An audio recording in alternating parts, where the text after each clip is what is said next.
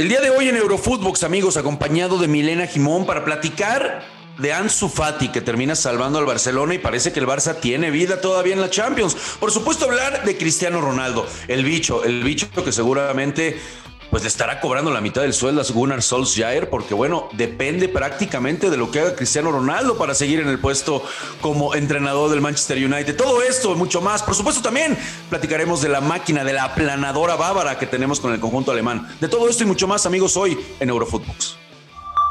Esto es Eurofootbox, un podcast exclusivo de Footbox. Hola amigos, ¿cómo están? Qué placer saludarlos y encontrarlos en un episodio más de Eurofootbox. Hoy para platicar con mi amiga Milena Jimón. ¿Cómo estás, Mile? Con una jornada más de Champions. ¿Cómo estás, Rafa? Feliz cumpleaños, vale no te digo la bienvenida al cuarto piso porque no sé de qué se trata, pero bueno, que lo disfrutes y que tengas un gran año. No sabes cuánto te agradezco, Mile, Mile querida. Eh, ¿Cómo viste? ¿Cómo viste hoy al Barça? ¿Cómo viste? Por supuesto, vamos a platicar de Cristiano Ronaldo y lo que significa. Me parece que Solskjaer le debe de, Mile, de, dar la mitad del sueldo prácticamente a Cristiano porque me parece que lo sigue, lo siguen manteniendo nada más gracias al, al astro lusitano. Pero si te parece, arrancamos con lo del Barça. ¿Cómo viste el Barça, mi querida Mile? Que sigue con vida y parece que hay vida después de Messi en los pies de Ansu Fati. Sí, el 10 salva a este Barcelona una cláusula de un billón de, euros que vale bien la pena porque este gol de Ansu Fati sin dudas es la diferencia entre que el Barcelona dispute la Europa League o la Champions League eh, en la siguiente fase, ¿no? Eh, la verdad que muy bien por el jugador que no estaba el 100% y por eso no venía disputando los 90 minutos de cada uno de los partidos, pero sin lugar a dudas ha sido la diferencia en este compromiso. La, verdad que se veía, se veía muy complicado ya el panorama, Mile, era, podríamos decirlo, prácticamente una final. Bueno, son finales las que se está jugando el equipo del Barcelona, ¿no? Prácticamente, ya lo decíamos ahora en Ucrania, de no ganar prácticamente se le estaba escapando. Bueno, hasta antes de este resultado, Mile, de ganar en Ucrania, prácticamente el Barcelona estaba fuera ya no digamos de Champions, de Europa y de la Conference League. Sí, sí. Hubiese sido paupérrimo la labor de, este Barcelona, que hoy no tiene técnico oficial. Eh, están esperando a Xavi, que en teoría llegaría la semana que viene, si es que se le dan las cosas al Barcelona, pero que rescata en estos tres puntos la posibilidad de estar segundo del grupo. Y sí, era unos tres puntos mágicos, porque bien lo decías tú, lo podían haber dejado prácticamente de último, si no podía sumar de a tres en condición de visitante. Así que yo creo que es muy importante lo que ha hecho en su Fati el equipo el día de hoy para poder mantener aspiraciones no solamente de clasificarse a la siguiente fase, porque creo que en el panorama eh, deportivo no está eh, la idea de continuar en Champions, considerando que hoy necesita sumar puntos en liga para poder meterse en competiciones europeas el año que viene, sino el tema económico, ¿no? Que cada fase que, pase este Barcelona significará mucho dinero para el club que hoy lo necesita muchísimo. Totalmente, no puede despreciar en este, en este momento, Mile, el Barcelona lo que significaría, ¿no? El pago o en su caso el no recibir ese dinero por quedarse fuera de competencias. Por eso prácticamente estamos hablando de que pues se va a tener que jugar una final ahora después cuando reciba en propio campo al Benfica. Pero al menos, al menos el día de hoy me parece, Mile, respiran y yo creo que podemos hablar eh, si bien no echar campanas a vuelo, pero sí me parece que hay, que hay proyecto, ¿no? En futbolistas como hoy podemos ver un Eric García, por supuesto, ya mencionábamos lo de Ansu Fati, me parece que lo de Gaby día con día toma más relevancia en el conjunto blaugrana. Es decir, tanto lo hemos hablado lo de Nico González jugando hoy de titular. Creo que por ahí es el camino, Mili. Por supuesto tendrá que tener paciencia el conjunto blaugrana porque pues va a llevar tiempo volver a, volver a regresar a esos escenarios pletóricos, ¿no?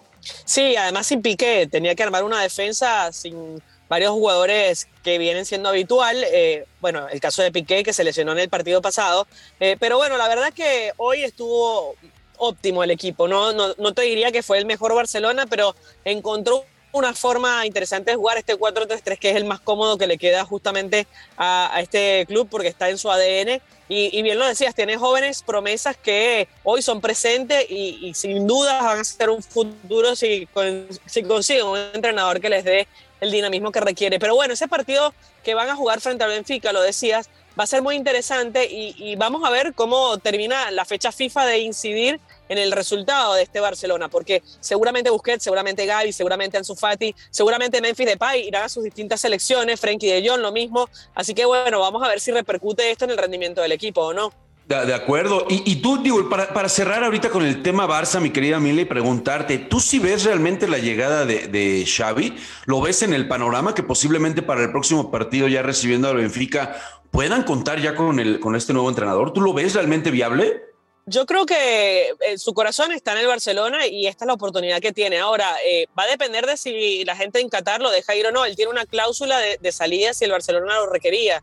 Y, tengo entendido que ellos jugaban este fin de semana y entre semana los dos últimos partidos, después tienen un mes y medio de receso, en lo cual podrían contratar a alguien para, para que comience a entrenar y tenga todo este tiempo para, eh, obviamente, ubicarse en el equipo. Pero bueno, yo sí creo que Xavi va a llegar por esta situación. Hoy el Barcelona no tiene, que, no tiene para pagarle mucho dinero, un 3% de lo que es el salario, porque también pasaría esta cláusula, esta cláusula no, este ¿cómo se llama? El, eh, cuando supera el, el, salario, el sueldo promedio del equipo. Eh, y bueno, hasta un 3% podría pagarle el club. Pero yo sí creo que llegue el Xavi y, y, sería cuestión de días nada más que, que llegue el exjugador del Barcelona. Pues sí, hay, que esperar. A mí me da la impresión, eh, eh, por supuesto que me parece que en algún momento ese, ese, tendrá que ser el colofón a todo esto, ¿no? Que Xavi termine dirigiendo al Barça. Pero en algún momento lo platicábamos en otro eh, podcast aquí en Eurofootbox y me parece que a Xavi por ahí puede estar dubitativo por el tema de que hay que recordar que compartió vestidor con Piqué, con Jordi Alba y me parece que son de los futbolistas a los que a él le costaría en, en, algún momento tenerles que decir adiós, ¿no? Yo creo que pasa por ahí el tema de, de Xavi ¿no? De no querer llegar era a cortar ciertas vacas sagradas, ¿no? Por decirlo de alguna manera en el vestidor blaugrana. Yo creo que Piqué es un tipo que daría un paso al costado si sabe que no está a tope. Eh, en eso es un poco más sensato y, me parece que lo que queda, eh, él lo entiende. El problema que yo veo más profundo es que el Barcelona no puede fichar y no tiene dinero para mover piezas que debería mover. El, el caso de Coutinho ahí jugadores que hoy por hoy no tendrían que estar en el Barcelona porque, eh, a ver, ocupan una plaza importante y porque además les cuesta mucho dinero día a día a, este club.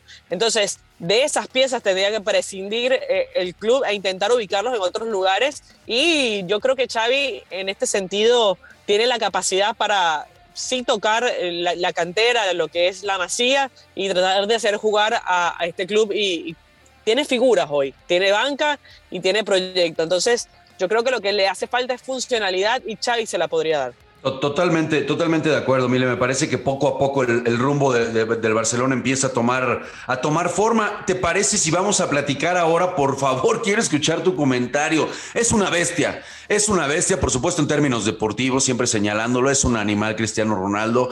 Ya, lo, ya los récords, los números, nos decía eh, Fede, mi querida Mile, que el, dato, ¿no? De la, cantidad, la aportación de los goles finalmente al conjunto del Manchester United, pues se reflejan en, puntos, ¿no? Eh, eh, realmente lo de Solskjaer ya parece más necedad, parece, me parece que no pues no, no hay por dónde, ¿no? Ya es continuismo más bien lo que está sucediendo, porque si no fuera por Cristiano, pues este equipo no, no, se le ve por dónde. Tendría que jugar mucho mejor este equipo del Manchester United, que hoy rescata, insisto, por la figura de Cristiano, un 2 a 2 contra el Atalanta.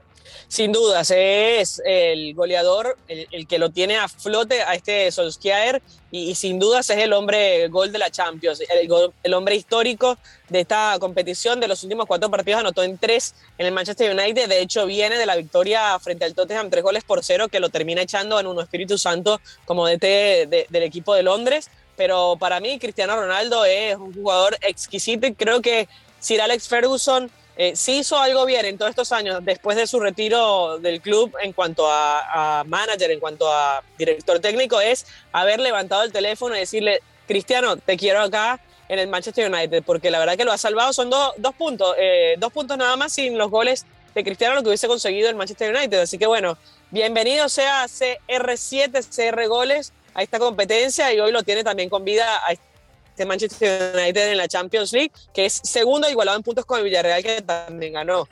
oye, Mile, se queda, se queda corto por ahí el comentario que se avienta eh, Ole Gunnar Solskjaer, ¿no? Al final del partido, cuando lo cuestionan y dice, bueno, es que Cristiano Ronaldo para nosotros es como Michael Jordan para Chicago Bulls. Eh, eh, tal cual así lo termina diciendo en conferencia de prensa. Bueno, yo creo que incluso hasta un poquito más, ¿eh? Si me apresuras.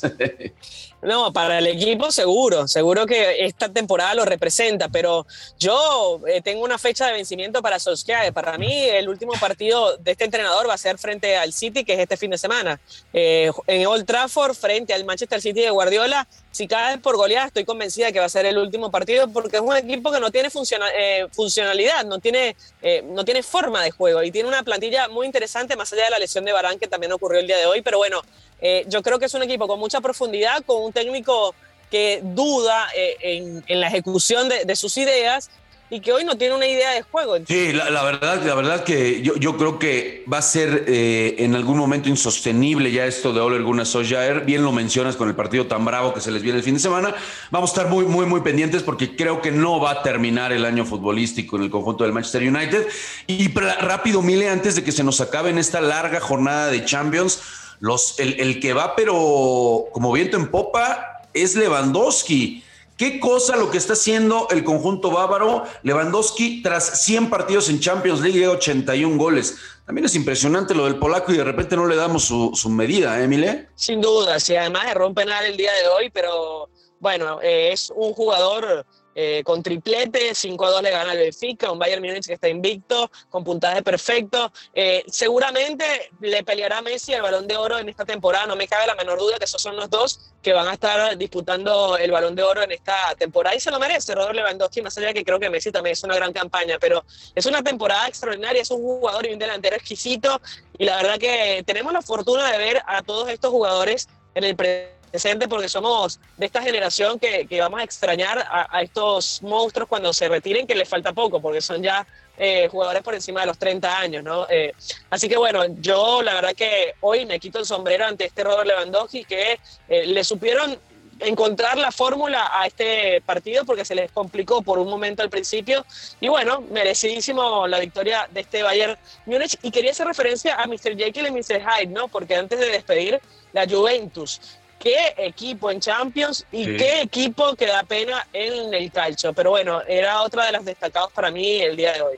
Sí, total, totalmente de acuerdo, Mile, con tú la beca señora. Golea 4 por 2 al, al, Malmo. Es cierto que no anda bien en, en el calcho, pero ahora como local avanza también con paso perfecto. Tiene 12 unidades, al igual que, que, el conjunto bávaro. Y sí, bueno, hay que, hay que estar muy pendientes. Empieza a repuntar, por supuesto, la lluvia en el calcho. Hay que estar, hay que estar pendientes si el Napoli de Irving Lozano va a aguantar el paso ahí, mi querida Mile. Te agradezco muchísimo que nos hayas acompañado, Mile. Por supuesto que vamos a platicar esta semana, si te parece, para analizar toda la jornada completa que nos deje tanto Champions como Europa League. Seguro que sí, que disfrute el día, que disfrute el año, que sea muy próspero para ustedes y por supuesto eh, atención a este podcast porque mañana hay más Champions y obviamente vamos a estar hablando de ello. Pues te agradezco mucho, Mile, que nos hayas acompañado y a todos ustedes, por supuesto, amigos que siempre se dan cita en su plataforma digital favorita para escucharnos aquí en Eurofootbox. Les agradecemos el habernos acompañado y mañana nos escuchamos, por supuesto, en un episodio más para platicar de todo lo que suceda en otra jornada más de la Champions. Un fuerte abrazo, amigos.